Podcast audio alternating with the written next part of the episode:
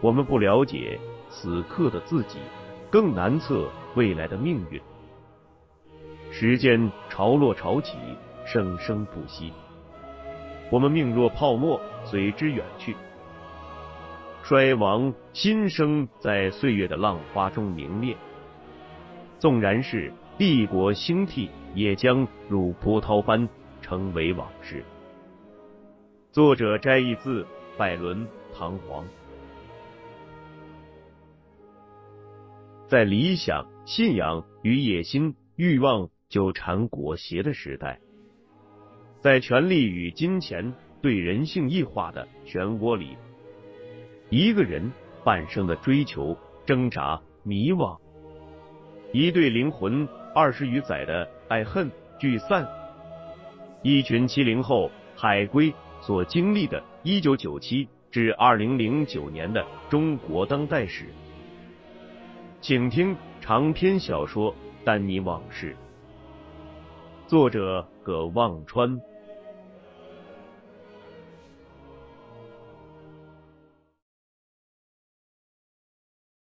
第十二章。黄金年代，尖峰公司一月底在美国上市不久，股价就跌破了发行价。但后来的两件事改变了这个情况。二月，一家叫 Facebook 的公司在美国成立，后来成了全世界社交媒体的老大。社交媒体概念进一步引起了投资机构的重视。五月。中国最大的网络游戏公司盛大网络在美国上市，受到市场热捧。到七月份，尖峰公司股价一路飙升到了八十多美元，公司市值突破了十亿美元。尖峰公司上市后，丹尼就辞去了公司 CFO 的职务，把全部精力都放在了长兴资本的融资和投资业务上。随着尖峰公司股价的上涨，长兴资本也在私募圈子里一战成名，丹尼成了私募投资圈里的新贵。这方面要特别感谢钱月玲的嫂子严文化，严文化在这方面的长袖善舞、八面玲珑，让丹尼颇为惊讶，忍不住大赞这个平时看着平易近人、人畜无害的。中年家庭妇女，人不可貌相，也才明白为什么钱月亭能够一路仕途顺风顺水，都是因为这个贤内助。他利用在北京、上海和香港的关系，找了几家有影响的财经媒体，对丹尼做了几个专访。钱月玲在嫂子的指导下，针对每次专访的内容，都对丹尼做了彩排。两个女人的运作。旨在把丹尼打造成中国私募基金行业一颗正在冉冉升起的新星。照钱月婷的话讲，一死提刚刚上手，蓬头道士起的老大嘞。在尖峰公司的股价涨到每股六十美元时，丹尼将长达集团入股尖峰公司之前，他自己已经持有的股份全卖了。得了约三百九十万美元，他把两百六十万美元留在秦国栋给他在 Dawson and Luftin 香港分公司开的股票交易账户里，剩下的汇到国内换成了人民币。他给远在中州市的三爷爷季青山汇去了一百万人民币，叮嘱张景刚安排好三爷爷和莹莹的生活。丹尼还第一次。带着钱月玲和两个孩子回了趟中州。那几天，三爷爷让张景刚躲了出去，只有莹莹在。钱月玲不辞劳苦去了一趟黄村堡，参观了三爷爷住的房子。一家人一起在院子里照了一张全家福，照片上的三爷爷笑得很开心。那是钱月玲和三爷爷唯一的一次见面。丹尼不等钱月玲吭声，又自作主张全款给钱家爸妈在上海一高档小区买下了一套一百五十多平米的三居室。对此举，钱月玲兄妹俩嘴上和心里都是一百个满意。丹尼当然一直想让岳父母、老婆和大舅子念他这个毛脚女婿的好。结婚四年多了，他一点甜头都没给过钱家的人，老两口对他颇有微词。他自信是个知恩图报的人，要不是让一对在上海生活了七十多年的老人搬到冬冷夏热、风沙大、污染重、菜价高起的北京，可能会要他们的命。他甚至希望把二老接到北京来一起住。二零零四年八月，丹尼和钱月玲遵照钱月婷的指示搬到了北京。两口子首付了三百万，在东北四环北京最早的几个成熟别墅小区之一的金汇花园，买下了一栋价格八百万的独栋别墅。钱月玲搬到北京后，又回到了主的怀抱。徐庆怡周末。也常跟钱月玲一起去教堂，无所事事，时常找茬修理秦国栋的徐庆怡，回国后没多久，居然怀了孕。二零零三年底，成功的诞下了一个男婴，取名叫钱浩，小名瑶瑶。丹尼两口子搬到北京后，徐静怡和他不足周岁的瑶瑶就成了丹尼和钱月玲新居的常客。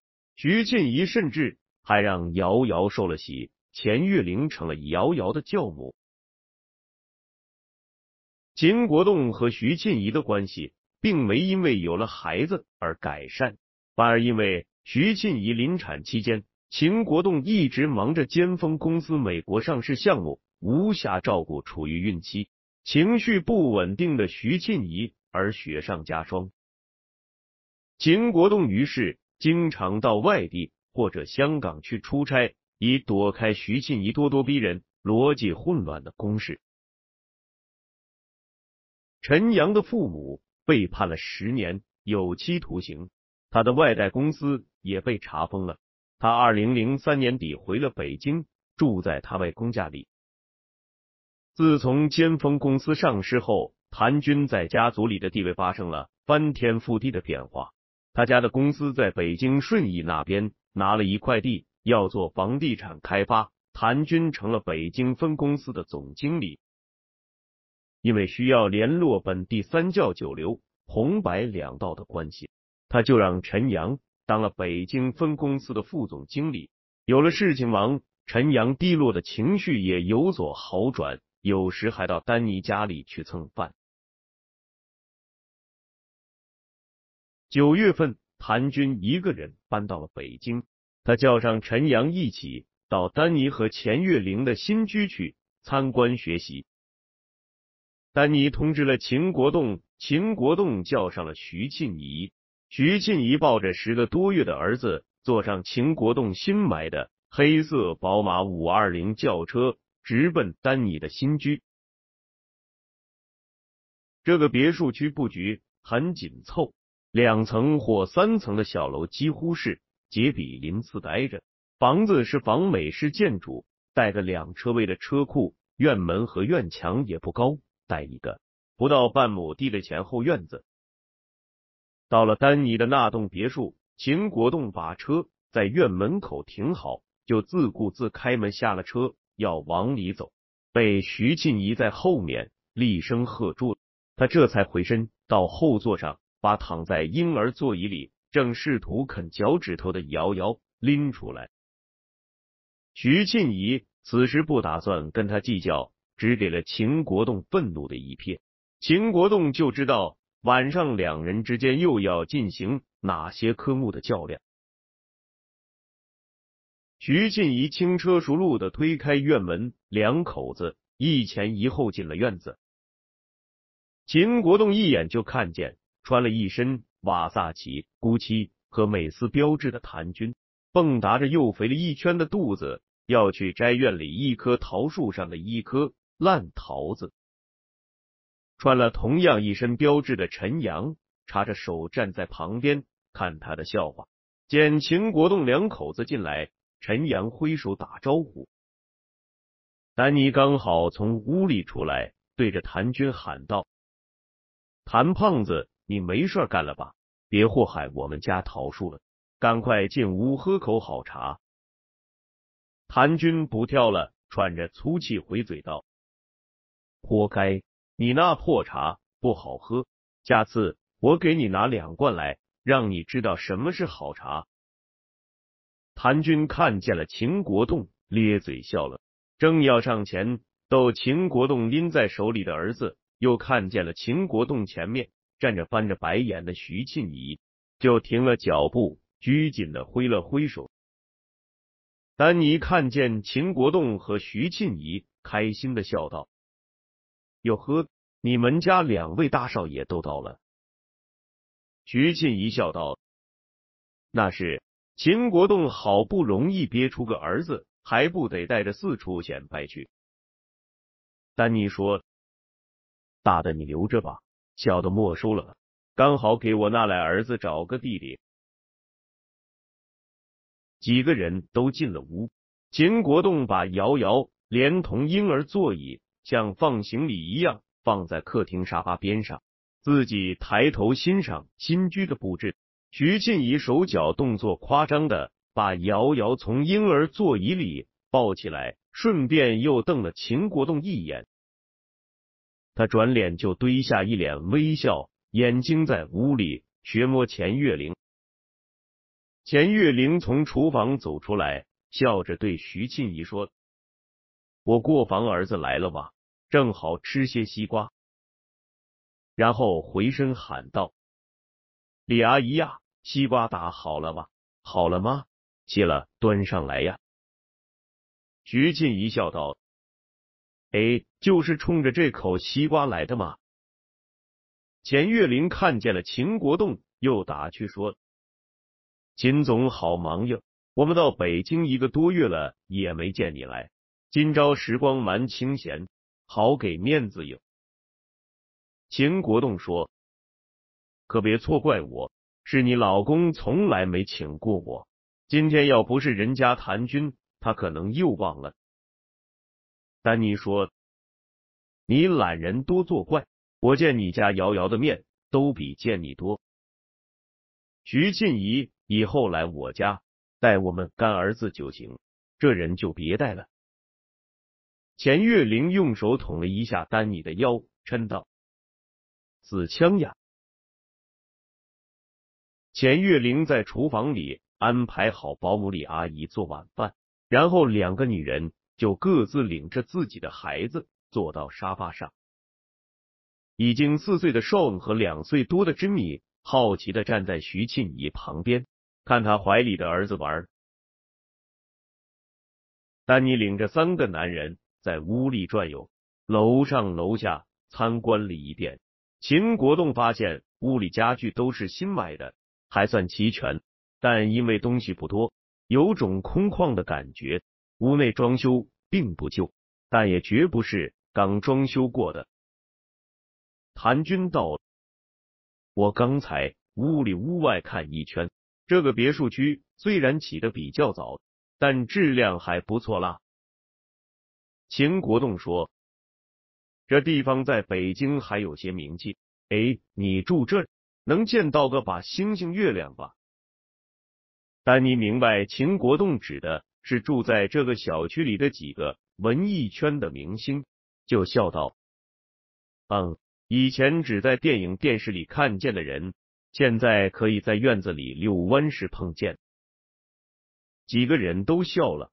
谭军说：“我进来时看外面还可以，但里面私搭乱建很严重啊。”丹尼说：“都喜欢摆谱，我们这栋房子结构没怎么改，还算原汁原味。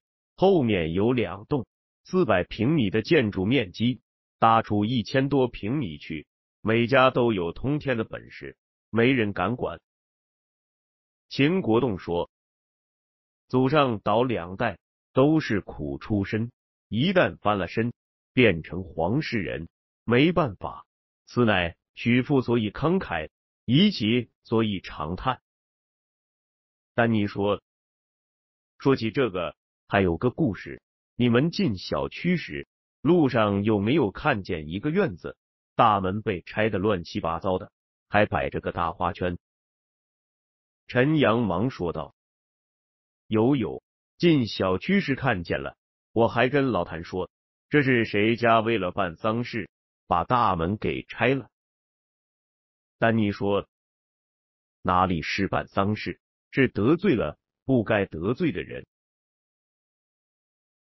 原来那房子的主人在丹尼他们住进这个小区前的两三个月买了那所房子。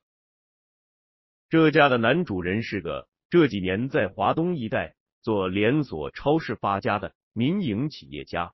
买这套房子原本是想到北京发展业务。”买了房子，自然要好好装修。女主人觉得院门不够气派，就拆了，重盖了个又大又气派的。他们大张旗鼓的装修房子，又是电钻，又是拆墙，动静大了，惊动了隔壁的一对老夫妻。隔壁的老太太拄着拐杖上门来说：“这家的院门修的太高太大。”压了隔壁自家院门的风水，那家男主人忙生意不在家，女主人每天在现场亲自监工。这女人在老家对地级市以下级别的干部们颐指气使，霸道惯了，到了北京照旧目空一切，讲话阴阳怪气，没把老太太放在眼里。老太太颇有涵养，当场点到为止。第二天，那位傲慢的女主人来到现场，却发现装修的工人都不见了。打电话给包工头，包工头说这项目他们做不了，让这女人另请高明。又过了一天，小区物业工程部的人上门，二话不说就把那个刚修好像牌楼一样的大门给拆了，理由是违反了小区的入住规定。破坏了小区整体外观，要求限期整改，恢复原貌。又过了一天，被物业拆了的大门旁，不知被谁放了一个硕大的花圈。打电话给幺幺零，两个警察来看了，做了个笔录，从此就再也没消息了。男主人回来，看见这阵仗，明白自己的傻老婆惹了不该惹的人。就跟自己在北京刚搭上的几个关系打听，七拐八绕，终于搞清楚了。这对老夫妻是某部身居高位的某领导的岳父岳母，退休前也是有实权的司局级干部。企业家两口子连夜拎着一大堆礼物去隔壁找老两口道歉赔罪，却吃了闭门羹。他又四处找门路，也没能搭上那个领导的关系。那房子装修了一半，大门又被拆了，门口还摆着花圈，不敢住，一下子也卖不掉，只能先放在那里。但你讲完，大家唏嘘不已。秦国栋说：“我明白了，这小区里到处私搭乱建的，都是有背景的。”就算闹翻了天也没事，可你要是没什么背景，最好老老实实的。丹尼说：“哎，你算说对了。钱月玲本来还想把这里装修一下，我让他省省吧，做人低调点不知道你就捅了谁的屁股。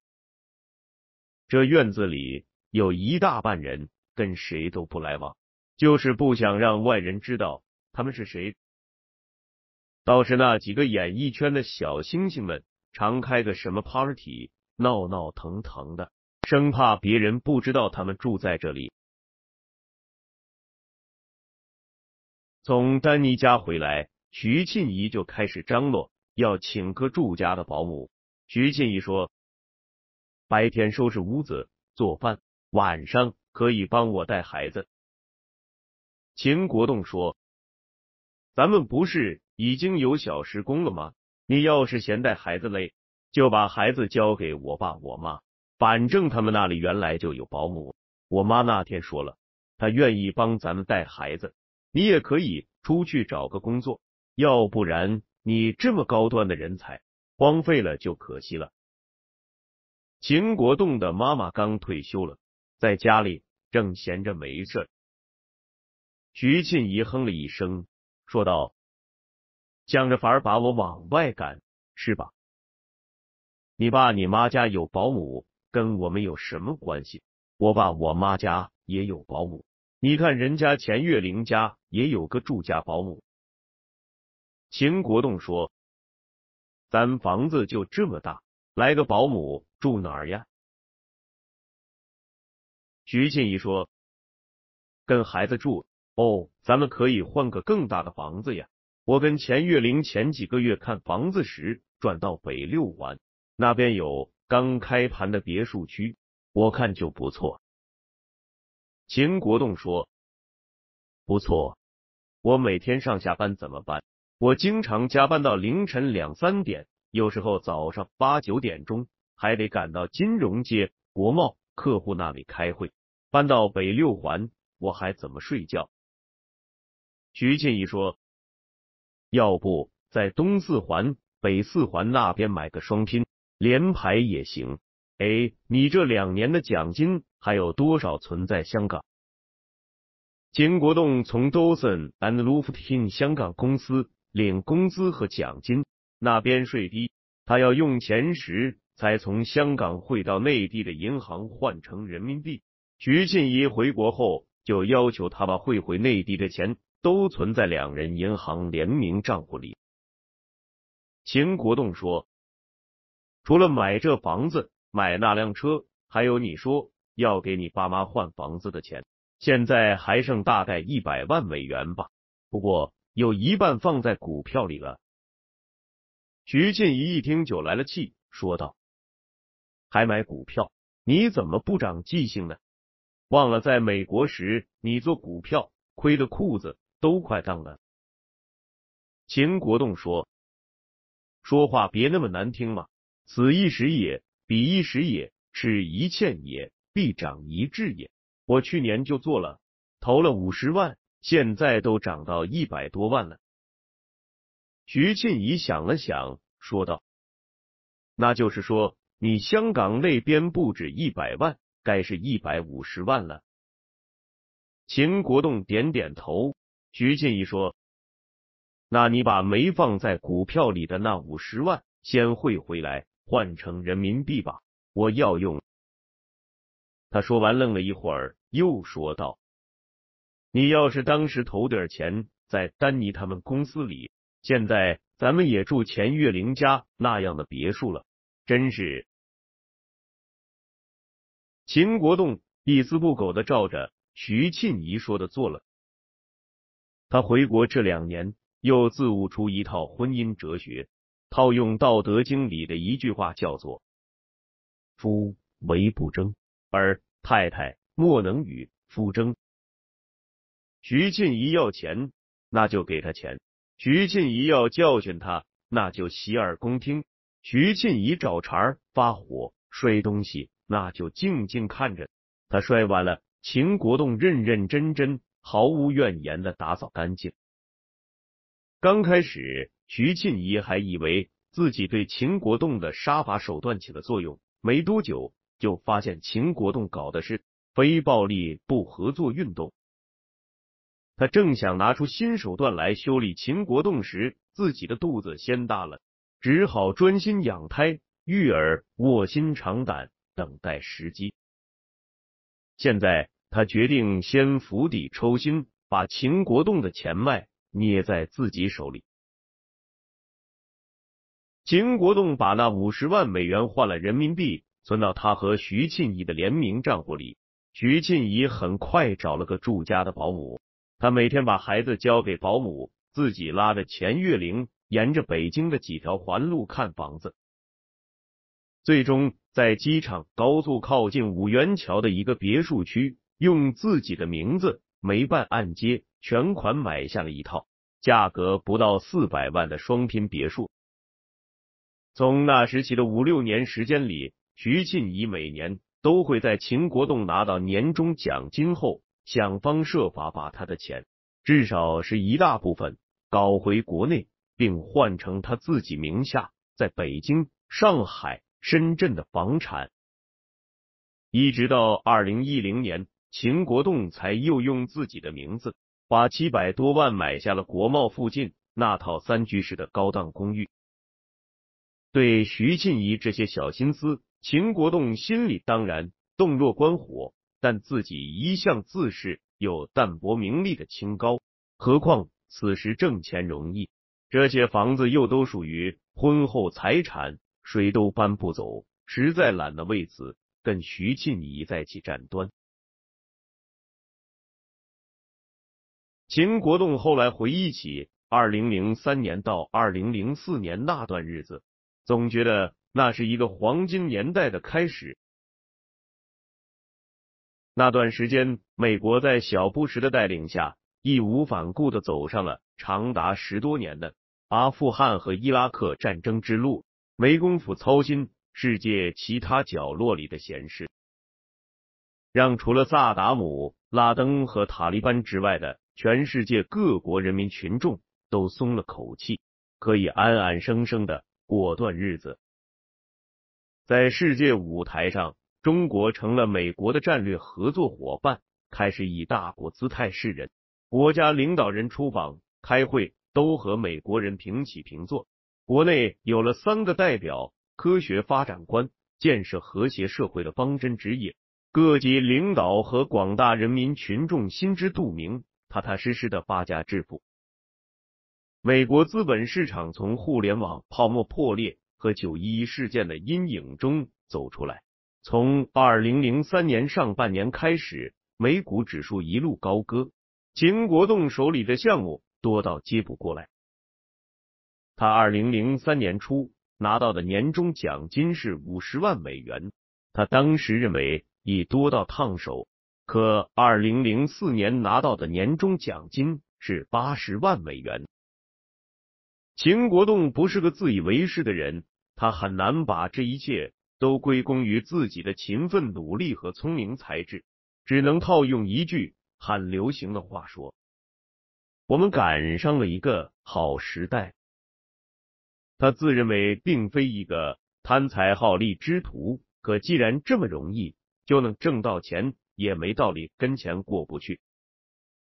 渐渐的，那些曾让他神往的。竹林七贤的想入非非，都给抛到九霄云外去了。从纽约、伦敦到香港、新加坡，再到上海、北京，一场全球资本的金融盛宴开始了。北京虽然是中国一线城市里最不宜居的城市，但丹尼开始认识到，钱月亭让他和钱月玲搬到北京来的。战略眼光。八十年代的北京人嫉妒广东人，九十年代的北京人羡慕上海人。二零零零年以后，北京人自己慢慢找回了老大的感觉。在中国金融圈里的人关心三件事：消息、资金、关系，而北京越来越成了这方面资源的中心。这三个事儿中。最重要的自然是关系。钱月亭执掌的长达集团总部在上海，可他自己每个月都来北京，有时甚至每周都来，偶尔甚至一待就是一个星期。他来的时候，有时住在西郊宾馆，有时干脆就住在丹尼的别墅里。钱月玲特意把最大的主卧腾出来让钱月婷住，而丹尼和他反而住稍微小一点。也带一个独立卫生间的次卧。